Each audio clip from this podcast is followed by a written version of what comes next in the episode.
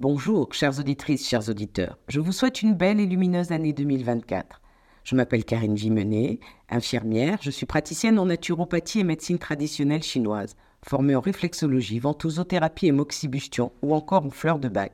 Je vous retrouve comme chaque semaine pour vous permettre, à travers cette chronique, de découvrir les bons gestes qui accompagnent le maintien en santé au fil des saisons.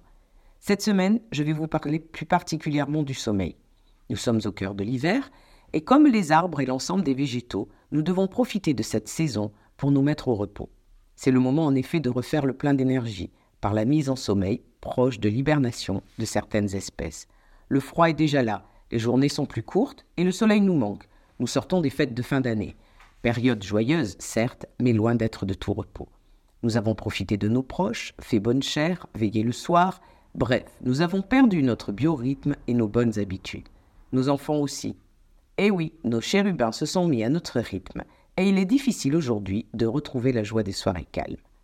L'heure du coucher approche. Les enfants sont énervés car ils sont fatigués. Oui, les vacances ne nous ont pas reposés. Et c'est le début des crises. Les voix montent, la tension est à son maximum, et cela ne favorise pas l'endormissement. Oui, pour s'endormir, il faut être calme et apaisé.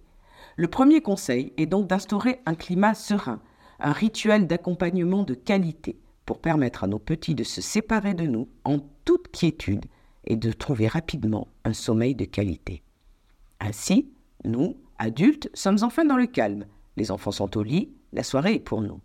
Nous pouvons donc aussi instaurer un climat propice au repos salvateur qui nous permettra d'affronter la fin d'hiver le plus loin possible des virus qui se propagent très vite en ce retour à l'école. Savez-vous que le meilleur sommeil est celui qui est pris avant minuit? Et que chaque adulte a besoin d'environ 6 à 8 heures par nuit de sommeil.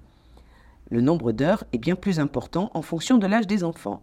C'est d'ailleurs durant ces phases de repos que se construit leur cerveau et qu'ils assimilent ce qu'ils ont appris dans la journée. Oui, c'est pendant le sommeil que l'on grandit, et ce, même à l'adolescence. Pour trouver un sommeil tôt et de qualité, il est nécessaire d'éloigner les lumières de nos écrans, les tensions et les repas trop riches le soir. Bien sûr, Chacun a son biorhythme et les gestes personnels qui favorisent cette rupture avec la vie trépidante des congés de fin d'année. Alors n'hésitez pas à solliciter un entretien d'accompagnement en cabinet pour trouver la solution de votre foyer, car le sommeil est notre meilleur allié santé.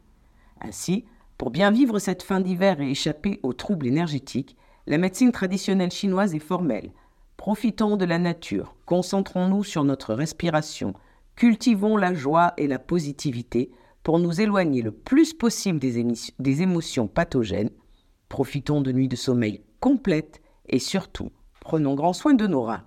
Oui, c'est l'hiver et les méridiens du rein.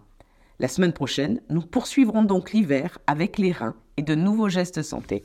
Alors, à la semaine prochaine